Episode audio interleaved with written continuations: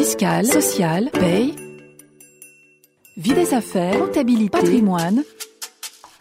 RF Play, RF Play, la chaîne de la revue fiduciaire de l'information à la formation. Les petites histoires de la cour. Aujourd'hui, dans les petites histoires de la cour, nous allons vous raconter une histoire de holding, de filiales et d'actions autodétenues irrégulièrement. Une ESA, la filiale, est détenue à 50,75% par une SAS, la holding.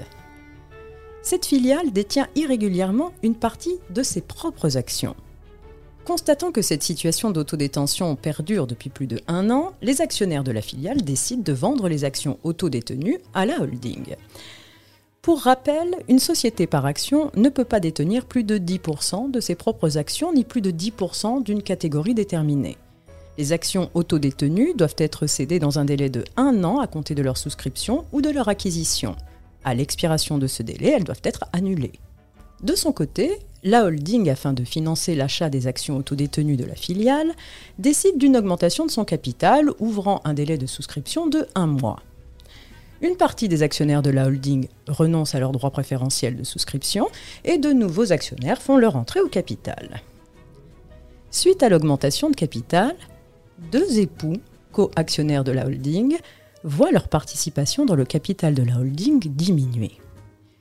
Ils demandent alors en justice l'annulation de celle-ci, ainsi que le versement de dommages et intérêts.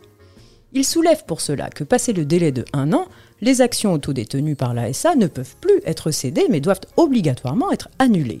Selon eux, la cession des actions au-delà de ce délai est donc irrégulière et par conséquent l'objet de l'augmentation de capital de la holding illicite. Pour rejeter la demande des époux, les juges d'appel énoncent qu'au terme de l'article L225-214 du Code du commerce, les actions autodétenues irrégulièrement par une ESA peuvent être régulièrement cédées tant qu'elles n'ont pas été annulées et ce, indépendamment du point de savoir si les conditions de leur annulation sont réunies. Après avoir constaté que les actions autodétenues de la filiale n'avaient pas fait l'objet d'une décision visant à les faire annuler, la cession était donc selon eux régulière. Les époux se pourvoient alors en cassation, en vain. La Cour de cassation rappelle que l'article L225-214 du Code de commerce ne prévoit pas la automatique des actions autodétenues, de sorte que seul un vote de l'Assemblée générale peut prononcer l'annulation des actions. En l'absence d'une telle décision, les actions peuvent faire l'objet d'une cession. Outre leur contestation de la validité de la cession d'actions financée au moyen de l'augmentation de capital, les époux coactionnaires de la holding faisaient valoir que cette augmentation de capital était frauduleuse de par son caractère brutal. Selon eux, la fixation du délai de souscription un mois seulement après le vote de l'augmentation de capital avait eu pour effet d'entraver toute souscription significative de leur part. Or, les juges d'appel ont relevé que les époux avaient été mis au courant du problème posé par la détention irrégulière de la filiale d'une partie de ses propres actions, six mois avant le vote en faveur de l'augmentation de capital au sein de la holding.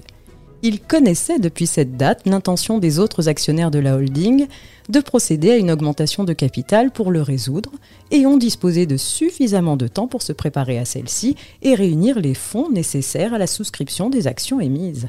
Par conséquent, les juges ont écarté la fraude. Solution validée par la Cour de cassation.